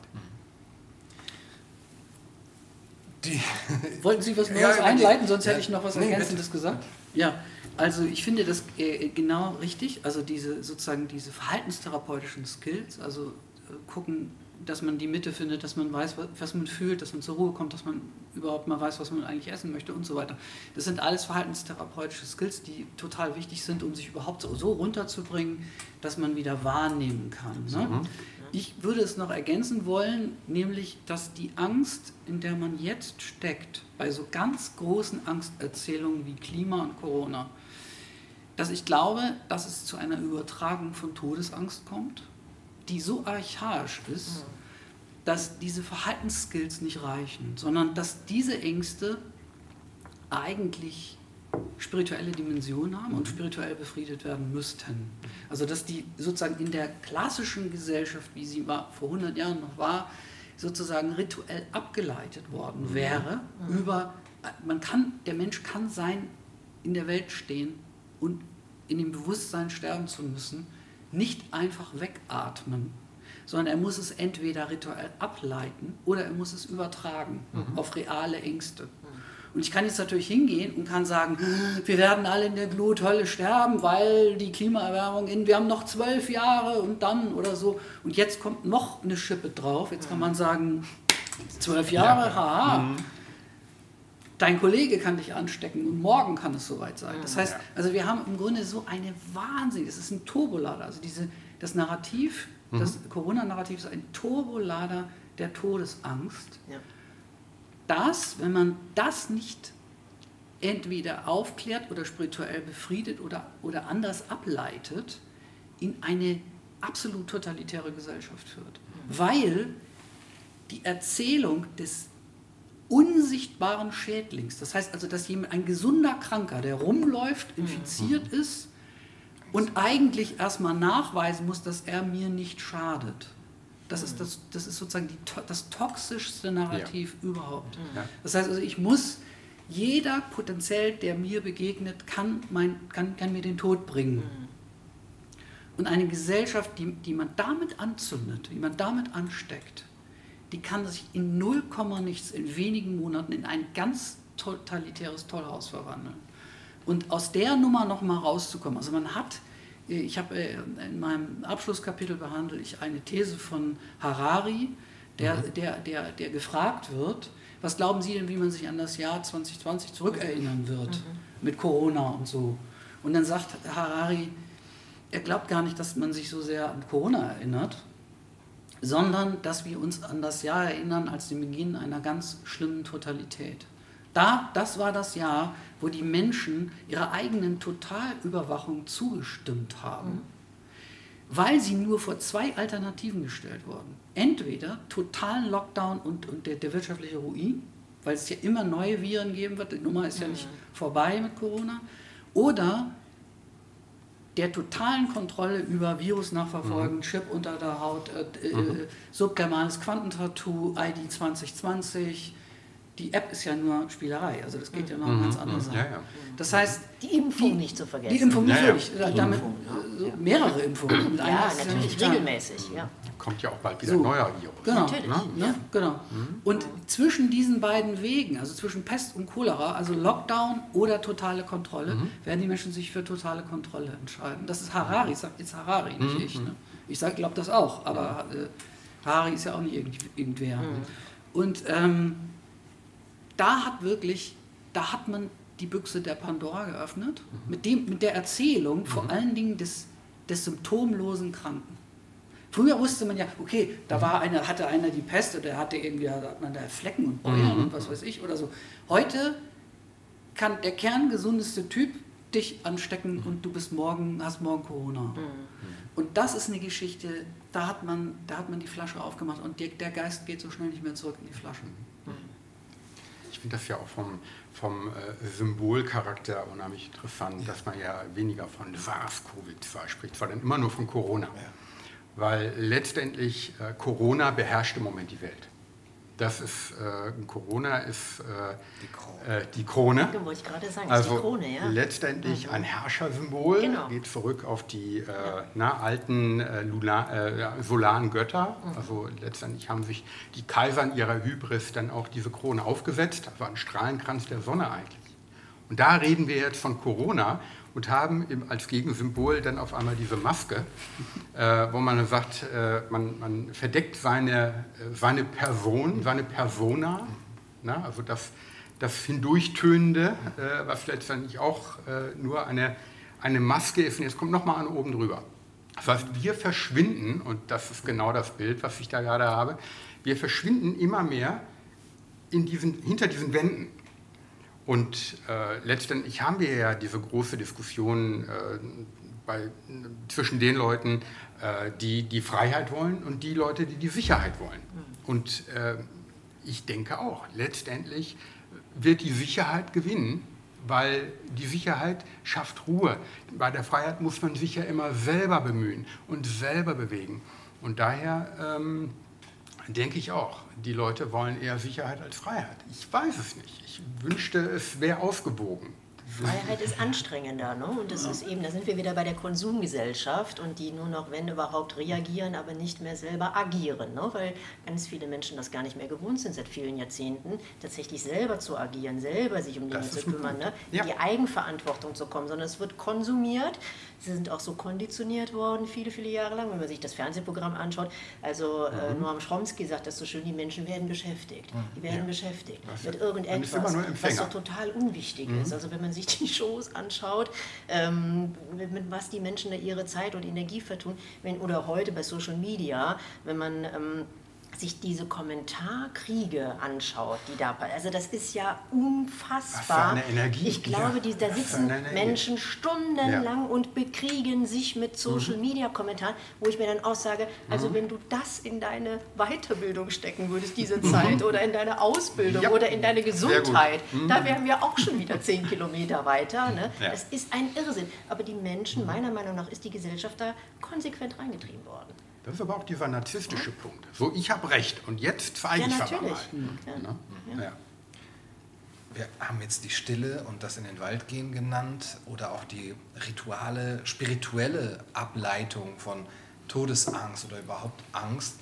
Eine andere Weise, um auf so eine andere Seinsebene zu kommen, ist auch die Kunst und die Beschäftigung mit der Kultur. Und jetzt haben Sie das schon gesagt, dieser konsumistische Geist ist ja im Grunde genommen der Gegen, also dieses sich beschäftigen oder beschäftigt werden, ist im Grunde genommen das Gegenmodell zu dem, sich mit der Kunst auseinanderzusetzen, vielleicht auch eben dieses Neue und, und, und Ungewöhnliche zu wagen oder überhaupt zuzulassen. Und jetzt haben wir eine Gesellschaft, die seit, ja, mit, mit Abstrichen, aber seit Monaten und, äh, und keine Museen mehr hat. Die Museen sind zu, die Konzerte finden nicht statt. Ähm, ins Kino kann man kaum mehr gehen, wo man auch eben Gemeinschaftserlebnisse ähm, machen kann. Die Theater sind zu. Wir kommen gar nicht mehr auf diese ku- kulturelle, künstlerische Ebene und gleichzeitig wird es ersetzt durch vielleicht einen Netflix-Account oder irgendetwas, ja, so ein wirklich ein, ein schaler Ersatz davon.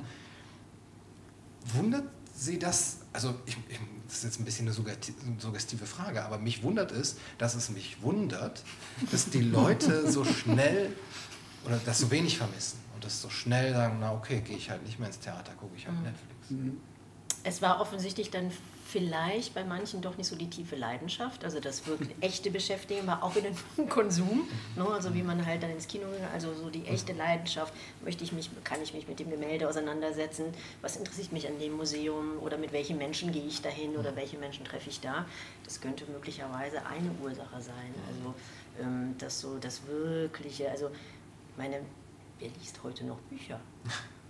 sind jetzt schon immer, Gott sei Dank ja schon noch, aber man, man, man sieht da, das ist, ich liebe zum Beispiel Papier in den Fingern. Ich finde das so toll, auch so eine Zeitung zu haben oder so ein Buch in der Hand zu haben. Ich finde sie auch da mit dem ganzen elektronischen auch gruselig, mit diesem, ich, ich liebe da so dieses Habt. Aber wer, wer beschäftigt sich wirklich so mit Kunstwerken intensiv? Natürlich gibt es die, aber ähm, ich fürchte viel zu wenige. Und äh, wenn das eh schon so ein bisschen vielleicht schwach ist, dann pustest du da mal gegen und dann war es das wieder. Dann lässt man das halt sein.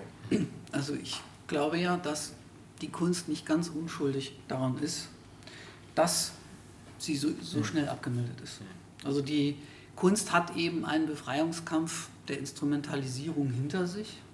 Und ein Teil, sich aus dieser Instrumentalisierung zu befreien, war, einen ganz eigenen hermetischen Raum zu schaffen, in dem man eben sehr intellektuell geworden ist und sehr hermetisch geworden ist. Und ähm, Kunst hat eben in der Postmoderne so ein, schon ist es ein Klünkel geworden im Grunde, wo man die, die, diese ganze Dekodierung verstehen muss, da muss man reinwachsen, das muss man irgendwie, das ist wie ein, weiß ich nicht, wie ein Weinkenner, der erstmal jahrelang äh, sich durch was weiß ich durchgetrunken haben muss, um zu beurteilen, wenn man Wein wirklich richtig mhm. gut ist und so. Aber es wird auch immer kleiner und enger. So, ne? Und äh, die Kunst, die sich erschließt, also die tatsächlich, weil sie gemacht wird von Künstlern, die selbst konfrontativ sind und wo es wirklich auch nochmal kracht und wo, wo man was fühlt, wenn man diese Kunst anguckt oder so, die ist ja in den, in den etablierten äh, Kunsttempeln auch einigermaßen verpönt. Also die sozusagen die, das, was, was so, was die Leute, die jetzt Netflix gucken, mhm. die haben auch vorher die Kunst jetzt nicht wahnsinnig wahrgenommen. Ja weil die im Grunde genommen viel zu hermetisch war. Mhm. Und wenn, wenn, wenn man da jetzt 100 Jahre zurückgeht, also die Maler, die ich alle schätze, und ich male ja selber noch so wie vor 100 Jahren, äh, da kann man wenigstens, da kann man sich darüber aufregen. Da, kann man, das sind, da, da, da hat man eine Ausstellung und da sagen, finden die Leute das ganz schrecklich oder einige finden das ganz toll, aber ähm, da, da ist noch ein Dialog möglich. Aber wenn ich natürlich in irgendwie eine Konzeptkunst habe, die, die sich einfach nur erschließt, wenn ich so ein Booklet dazu lese von 50 Seiten, dann gibt es halt ganz viele Leute, die das nicht vermissen. Mhm. Hm. Kunst als Status, um genau. dazu zu gehören.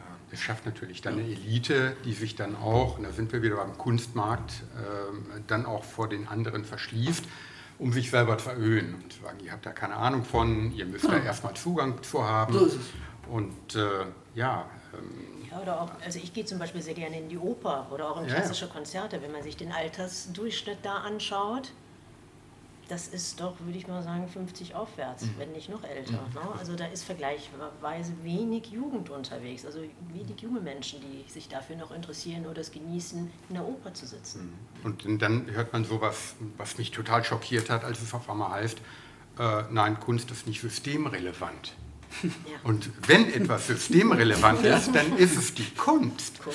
Nur es ist natürlich äh, die Perspektive. Wenn man sagt, man hat diese mhm. Konzeptkunst und die elitäre Kunst und man, man hat äh, bestimmte Autoren, die sich jetzt da irgendwo äh, in intellektuellen Kreisen beschwurbeln, meine Güte.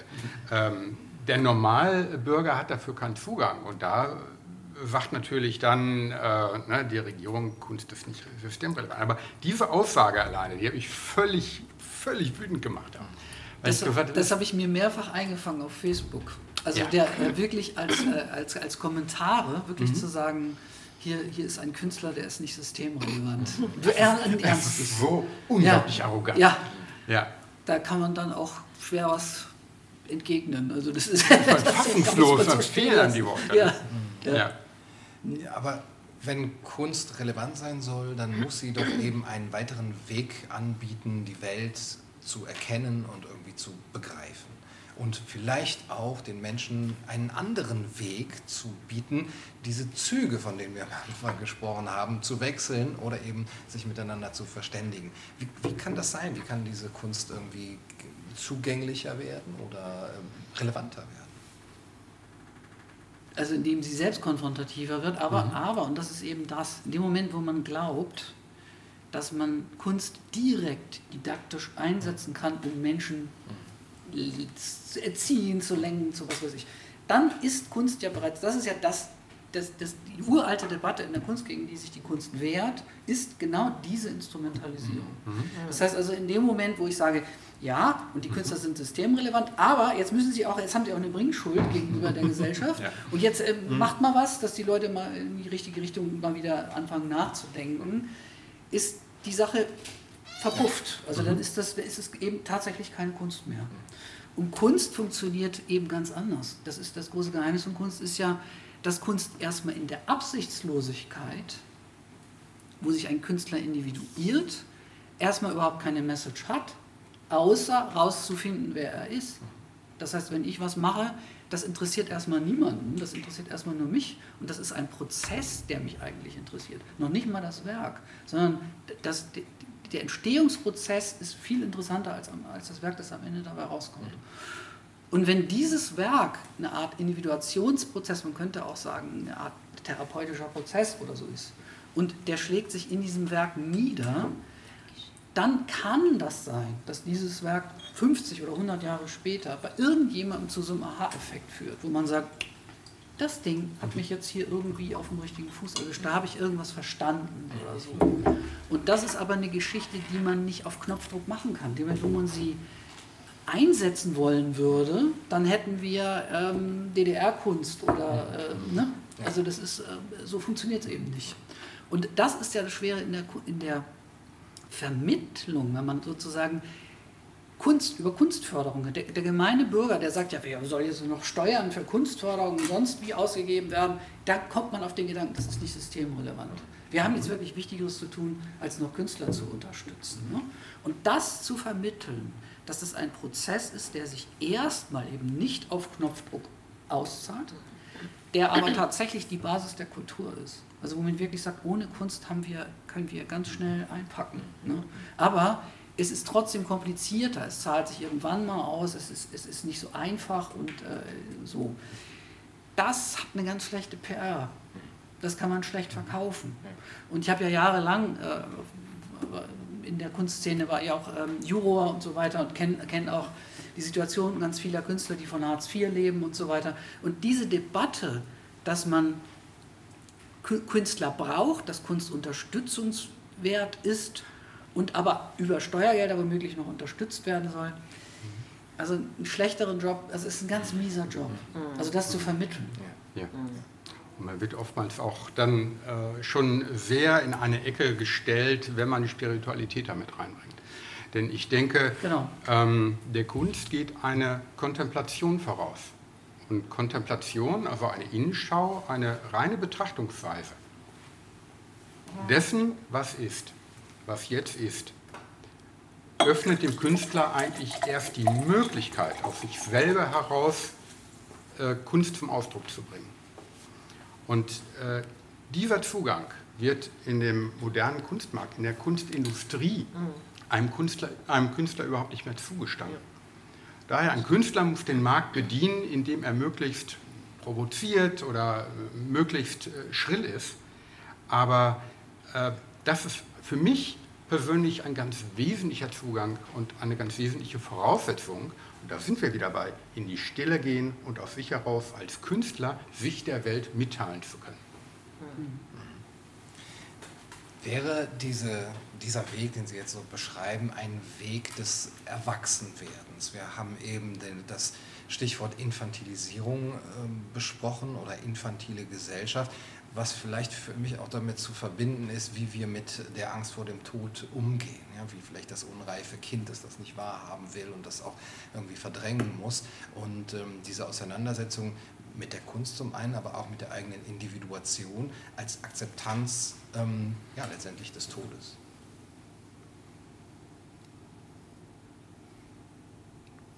Kunst ist auch, Todesver ist auch Todesverarbeitung. Und letztendlich Kunst ist ein Weg, mit dem Tod umzugehen. Und äh, wie wir gerade schon gesagt haben, der Tod ist letztendlich die, die Bündelung von all diesen verschiedenen Furchtarten, über die wir vorhin gesprochen haben. Mhm. Letztendlich müssen wir uns damit auseinandersetzen, dass wir alle sterben werden. Und wie gehen wir damit um? Welche Möglichkeiten gibt es? Kunst ist ein Weg, sicherlich.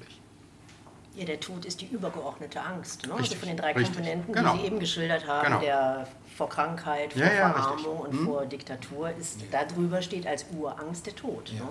Und der Tod ist in unserer Gesellschaft als Thema ein Tabu, mhm. in der westlichen Welt zumindest. Und ähm, damit muss man sich einfach auseinandersetzen mhm. und für sich darüber nachdenken oder entwickeln, wie man eben damit umgeht. Also man muss sich damit auseinandersetzen.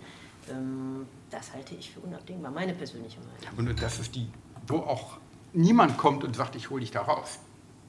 Also Stichwort infantile Gesellschaft, erwachsen werden. So wie die Stoa sagt, äh, Leben heißt ein Leben lang sterben lernen. letztendlich die Konfrontation, den Mut zu haben, sich damit auseinanderzusetzen und nicht zu sagen, es kommt irgendeine Hilfe von außen. Der Staat kann mir da nicht helfen und äh, letztendlich kann mich in dieser letzten Sekunde auch kein Priester retten. Das muss ich mit mir selber ausmachen. Und wenn ich mich dem stelle, habe ich eine ganz andere Einstellung zu dem, was uns gerade bedroht. Mhm. Diese Gelassenheit, die eben die Alten auch schon gelehrt haben, mhm. zu sagen, es ist unabwendbar und lerne damit umzugehen, lerne es anzunehmen, lerne auch Dinge loszulassen. Das ist, glaube ich, ähm, ja, das ist der Schlüssel. Ja, das ist, ich glaube, ist, das, was jetzt gesellschaftlich sichtbar ist, sind ja die beiden Haupt- äh, Kompensationsmechanismen, wie man damit mit der Verdrängung umgeht. Also wenn man das nicht wahrhaben will. Mhm. Ne? Das kann man auf zweierlei Sa äh, Weise machen. Zum einen ist die, wenn tiefenpsychologisch das, die Bewusstheit aufpoppt, dass man sterben muss, entsteht erstmal unheimlich viel Wut. Mhm. Und diese Wut kann ich ableiten, indem ich das Ganze auf äußere Bedingungen übertrage und sage, verdammt nochmal, warum mhm. haben wir jetzt den Klimawandel, wieso muss ich jetzt hier sterben? Und Corona, der hat mich angesteckt und so. Das heißt also, ich kann mit dieser Wut, dass ich, das ist eben das Infantile. Dass man eben nicht mhm. akzeptiert, ja, so ist es. Du wirst geboren, du musst sterben und du mhm. weißt auch nicht wann. Damit muss jeder erwachsene Mensch dealen. Ich kann aber auch wahnsinnig wie ein Kind aufstammen und sagen, mhm. ich, weil ich. ihr hier diesen Klimawandel, also das Greta-Phänomen. Mhm. Ne? Also ich kann ja, im Grunde genommen, äh, äh how dare you, ne? also mhm. wie kann mhm. das angehen, dass ich sterben muss als Mensch? Mhm. Das ist die eine Variante. Mhm. Und die andere Variante ist, durch unablässige, eigentlich muss man sagen, Suchtverhalten. Kann ich die Wut wegdrücken. Ich kann so ein Alarm um mich ja, betreiben. Ja. Das sind diese Phasen von Kübler-Ross. Genau. Mit, Verdrängung. Mit, genau. Ja, mit Sucht meine ich jetzt äh, nicht äh, äh, Heroin oder so, sondern einfach ein permanentes Tempo an den Tag legen, wo ich überhaupt nichts mehr aufkommen lasse, mhm. wo ich mir begegnen könnte, also mhm. wo ich genau. dieser Angst begegnen könnte. Netflix und, und, und, mhm. und, und. Ne? Das heißt also, ich kann von morgens bis abends ein solches Tempo vorlegen, das ist die andere Methode. Die Krux ist, beide Methoden nehmen den Körper nicht mit. Und der Körper fängt an, vegetativ zu reagieren. Das heißt mhm. also, ich kann natürlich ein paar Jahre kann ich das machen. Ich kann ein Riesenfeuerwerk abbrennen und mich wahnsinnig ablenken und so weiter. Aber eines schönen Tages äh, bin ich auf diesem Pulslevel, den ich dann habe, sind mal meine Nebennieren Cortisole alle und ich bin mal irgendwann, das ist dann nennt man dann Burnout oder so. Ja, ja. Und dann kommt die berühmte Krise. Dann kommt dieser Zusammenbruch, wo man sagt, irgendwas muss ich anders machen. Also entweder ich sterbe jetzt hier wirklich, mhm. also ich kann davon nicht mehr weglaufen, oder äh, es wird Zeit für einen Strategiewechsel. Und dann kommen die Sachen, die Sie eben gesagt ja. haben. Also wo man sagt, ich höre jetzt mit dem ganzen Scheiß auf und ich setze mich jetzt wirklich mal hin und fang, lerne mal, wie meditieren geht oder so. Mhm. Aber das macht man nicht, solange diese anderen Skills, mit denen man es zupflastert, ja mhm. noch irgendwie funktionieren. Und das wird seit Jahrzehnten genauso gemacht. Ne? Genau. Also unsere ja. Eltern haben sich ja auch zugepflastert. Ne? In ja, der Generation gab es zum einen leider Gottes auch eine sehr große Suchtausprägung, aber das, äh, das äh, Wirtschaftswunder war nur durch die Arbeitswut Absolut. möglich ja. der Eltern. Mhm. Das wäre nie entstanden in einer psychisch gesunden Gesellschaft. Das war, das, das, an, das mhm. wurde weggedrückt mhm. und es wurde gearbeitet wie verrückt. Mhm. Ne? Genau. Man war nur im Außen. Mhm. Also das musste alles schön sein, die Kinder mussten auch funktionieren und solange du die Füße unter mhm. meinen Tisch stellst, wird gemacht, was wir sagen und was den anderen von uns denken, war sehr wichtig. Ne? Also es war immer nur im Außen, im Außen, im Außen und so gut wie nichts im Inneren. Genau in diesen, äh, genau in diesen Mustern leben wir ja, oder das wird ja uns auch immer weiter vorgegeben und letztendlich reagiert die Politik auch immer weiter darauf. Ja, also das Wirtschaftswachstumsbeschleunigungsgesetz. Also, äh, es ist ein völliger Wahnsinn. Es ist ja genau das Gegenteil von dem, was wir jetzt eigentlich brauchen. Also wir können nicht mehr wachsen. Und letztendlich ist doch die Frage, was brauchen wir denn wirklich? Und wir haben das, jeder von uns hat das in der Hand. Wir können uns über Jeff Bezos aufregen, dass der keine Steuern zahlt. Aber dann, verdammt nochmal, bestellen wir auch nicht mehr bei Amazon. Mhm. Ja. Wir haben es alles selber in der Hand. Wir schaffen unsere Realität durch unser Handeln. Das ist ja dann auch ein, eine Etappe der Heldenreise, auch dass der Held lernt, mit, äh, also den Tod zu akzeptieren und auch in den, in den Tod geht und dann irgendwie neugeboren da wieder rauskommt. Aber die Heldenreise ist ja vielleicht so ein sehr elitäres Konstrukt, oder? Sehen Sie da die Hoffnung, dass das, was wir jetzt gerade beschrieben haben, auch als, ähm, ja, als, als, positiven Ausblick, dass das auf einer breiten gesellschaftlichen Ebene überhaupt ähm, verwirklicht werden kann? Ja, also ja. in, und zwar deshalb, weil die Heldenreise nach meiner Ansicht kein elitäres Konstrukt ist, sondern einen äh, Archetyp beschreibt. Mhm. Das ist ein Archetyp. Exakt. Das ist nicht, das hat sich keiner ausgedacht, mhm. das sondern da. das ist irgendwie. Ja. Und die, der Ablauf ist nicht schön, weil dazwischen nämlich das Chaos steht und tatsächlich reell die Möglichkeit besteht, zu sterben, auch für mhm. den Helden. Also, und wenn man dann sagt, ich habe ja die Heldenreise als Individuationsprozess in meinem ersten Buch beschrieben ähm, und erzählt die dann, dass die gut ausgeht, also dass der individuierte Künstler da gut rauskommt. Ne? Muss er aber nicht. Mhm. Der, kann, der kann auch drogensüchtig werden und kann Hartz IV Leben lang kriegen und äh, mit 45 vom Dach springen. Das ist durchaus eine Variante bei mhm. Künstlern. Der muss nicht irgendwie anerkannt werden und, und so. Ja. Ne? Und wenn man diesen Individuationsprozess oder diesen individualpsychologischen Prozess aufs Individuum versucht, auf die Gesellschaft zu übertragen, dann ist das auch so. Das heißt also, die Geschichte kann für die nächsten 30 Jahre in einem richtig üblen Ding enden. Das ist, das ist jetzt nicht das Happy End ausgemacht. Ne? Das kann wirklich schlimm werden und das kann, das Schlimme ist, dass sozusagen Generationen, die in der Totalität nachher aufwachsen, denen fehlen noch mehr ganz bestimmte Skills, um sich daraus zu befreien. Das heißt also, jetzt gibt es eine Übergangsgeneration, die alten Säcke hätte ich jetzt beinahe gesagt, äh, die noch wissen, wie es, wie es, wie es, wie es in der Freiheit war. Aber das ist irgendwann mal nicht mehr so. Und äh, dann zieht sich die Schlinge richtig zu und dann kann eine Gesellschaft richtig über eine lange Zeit äh, ziemlich finster werden. Mhm. Um jetzt aber nochmal was Positives mitzugeben, weil ich bin ja immer so, die halb, das Glas ist halb voll. Das, was Sie eben gesagt haben, dass wenn quasi die Büchse der Pandora, der Digitalisierung und was auch immer jetzt alles so genau dahinter steht, wissen wir nicht. Ähm, wenn das mal geöffnet ist, dann kann es dunkel werden. Ja, aber je mehr Menschen jetzt anfangen zu hinterfragen und, und wirklich auch Dinge für sich mal so ein bisschen zu eruieren, ich glaube, die werden damit nicht mehr aufhören. Also das ist auch ein Prozess, der fortschreitet. Also ich glaube, wer jetzt mal angefangen hat, sich mit Dingen zu beschäftigen, der wird das auch weiter tun. Wer angefangen hat zu verstehen, dass möglicherweise in den Medien, in den Mainstream-Medien nicht alles wirklich so ist, wie es dargestellt wird, der wird das jetzt in zwei Wochen nicht wieder glauben, was da drin steht. Also Kurze Zwischenfrage, wie groß, wir haben ja vorhin von den beiden Zügen gesprochen, wie groß schätzen Sie den einen Zug und den anderen Zug ein? Also wenn man sich wirklich die Gesellschaft jetzt mal anguckt, wie viel wie viele Leute gibt es, die sozusagen davon überzeugt sind, die Corona-Maßnahmen sind alle absolut richtig? Mhm. Und wie viele sind die Covidioten, die mhm. also wirklich äh, äh, sozusagen dem widersprechen würden? Wie, wie würden Sie das aufteilen? Also ich glaube, die offiziellen Umfragen sagen ja immer noch, dass 80 Prozent quasi die Maßnahmen nicht weiter hinterfragen und, und denen nachgehen und ca. 20 Prozent die sogenannten Covidioten sind. Ich glaube, dass es fast umgekehrt der Fall ist. Also wie, mache, wie stelle ich das fest? Wirklich? Wie stelle ich das fest? Rede mit den Menschen auf der Straße, mhm. was ich jeden Tag tue, mit ganz unterschiedlichen, sei es an der Bushaltestelle, im Taxi eben wieder. Also äh, man bei ganz, ganz vielen, man piekst es an und sofort mhm. bricht es aus denen heraus. Die äußern das aber jetzt nirgendwo offiziell. Ne? Also, und in das Umfragen. ist jetzt so in, in mhm. Umfragen. Ja. ja, ne?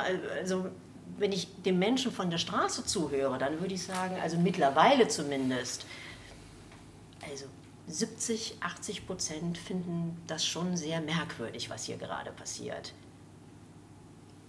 Finde ich erstaunlich. Also ich, ich rede, vielleicht, ich, ja. ich, rede vielleicht zu wenig mit Menschen auf der Straße. das ist jetzt mal nur die Wiedergabe. Also ja, äh, wenn wir, äh, natürlich. Finde ich erstaunlich, aber selbst wenn es so wäre, also wenn es mal wegen 70 Prozent sind oder so, dann ist ja immer noch die Frage, wie, wie kommen die aus ihrem Konformitätsdruck raus? Da bin ne? ich also bei die bleiben ja da trotzdem, bin ich bei Ihnen. die genau. haben ja, ja. die Klappe, die machen ja nichts. Ja, ne? da bin ich bei Und insofern ist die Frage, es gibt natürlich im Inneren vielleicht mehr Zweifler, als man denkt, das kann sein. Mhm. Aber wann das Ding kippt, ähm, da gibt es sicherlich auch Untersuchungen drüber vom Dritten Reich oder so, wie viele Leute waren jetzt wirklich absolut überzeugt davon und wie viele waren einfach ähm, konformistische Mitläufer, die das einfach nach außen hin nicht gezeigt haben, was am Ende aber das Gleiche rauskommt. Also Hamid Abdel Samad hat mal gesagt, die Mehrheit, da bezog er sich auf Mosul und die Möglichkeit, eine Stadt wie Mosul mit 10.000 Mann, das ist eine Millionenstadt, mit 10.000 Mann vom IS zu beherrschen. Und da hat er in irgendeinem Interview gesagt, die Mehrheit ist vollkommen irrelevant.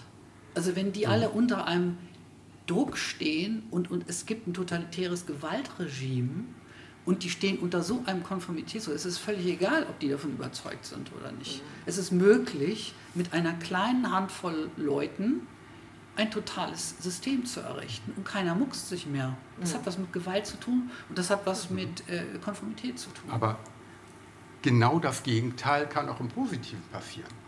Auch eine kleine Gruppe, die sagt, ne, Das sehe ich wir so. leben ja. das vor, Ja. können andere dazu motivieren, umzudenken oder in den Mut zu kommen, womit ja die Heldenreise beginnt. Also nicht nur der Ruf, sondern man muss sich auf den Weg machen. Und das ist immer unbequem. Und man kann sich hinterfragen, warum muss ich das jetzt tun? Ne, warum kann ich nicht in, meiner, in meinem kleinen Kaninchenbau bleiben? Sondern, äh, na, Buddha sagt nun mal, Leben ist Leiden. Und äh, Clint Eastwood hat mal gesagt, Niederlagen sind Crashkurse in Persönlichkeitsentwicklung. Das heißt, Das stimmt, wir ja. müssen wirklich ähm, auch mal vor dieser Mauer laufen können. Und vielleicht ist dieser Drache tatsächlich noch nicht groß genug, aber irgendwann wird ein Peak erreicht sein. Auch diese Metapher, äh, der das liest man im Moment liest man überall von ähm, Wachwerden. Jetzt merke ich auf einmal, wow, das ist ja wirklich die ganze Zeit ähm, ein, ein System gewesen, was an allen Ecken und Kanten jetzt wegbricht. Wir ertrinken in Problemen.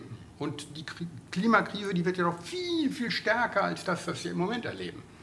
Also, wie halte ich das aus?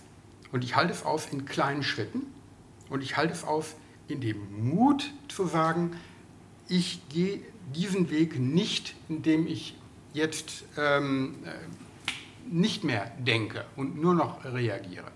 Und ich bin auch der Meinung, von meinem Gefühl her, bin ich der Meinung, dass es viel mehr Leute sind, die hinterfragen, die sich schon auf den Weg gemacht haben, die Das mutig braucht- genug sind. Ja, das braucht einfach Ja. Zeit, muss man auch Ja. sagen. Ne? Also dieses, ähm, ich hinterfrage das und denke da für mich drüber nach, aber dann tatsächlich auch noch in eine Aktion zu kommen, das ist einfach auch Die Aktivität, die steckt, die steckt aber auch an. Ja. Sonst, sonst hätte Gandhi, sonst hätte Mandela, sonst hätten die ganzen ähm, Leute, die gesagt haben, ich mache das jetzt einfach. Und da, da nehme ich ähm, nicht nur die Intellektuellen, da nehme ich nicht nur die Künstler rein, da nehme ich jeden rein, der sagt, ich mache mich auf die Heldenreise. Ich lebe das vor. Die nehme ich da alle mit rein. Das ist jeder von uns. Vielleicht muss der Drache noch etwas größer werden. Ja, Fuß vorstrecken. Aber man will natürlich auch nicht abwarten und äh, okay, warten Ja. wir es ab, bis der Drache groß genug wird. Vielleicht ist es in der Zwischenzeit auch möglich, da schon Strukturen aufzubauen und anzubieten, die dann denjenigen, die jetzt vielleicht schon aufgewacht sind oder auch wirklich in diese Aktivität kommen wollen, auch so eine Art ähm, Rettungsanker bieten können oder eine Art Insel, wo ähm, sie dann, die sie dann ansteuern können auf der Heldenreise. Vielen Dank für das schöne Gespräch, Frau Busch, Herr Voss, Herr Unger. Danke zurück. Danke. Das war's für heute auf Kaiser TV bei Wettbewerb der Ideen. Ich hoffe, es hat euch gefallen. Bis zum nächsten Mal. Macht's gut.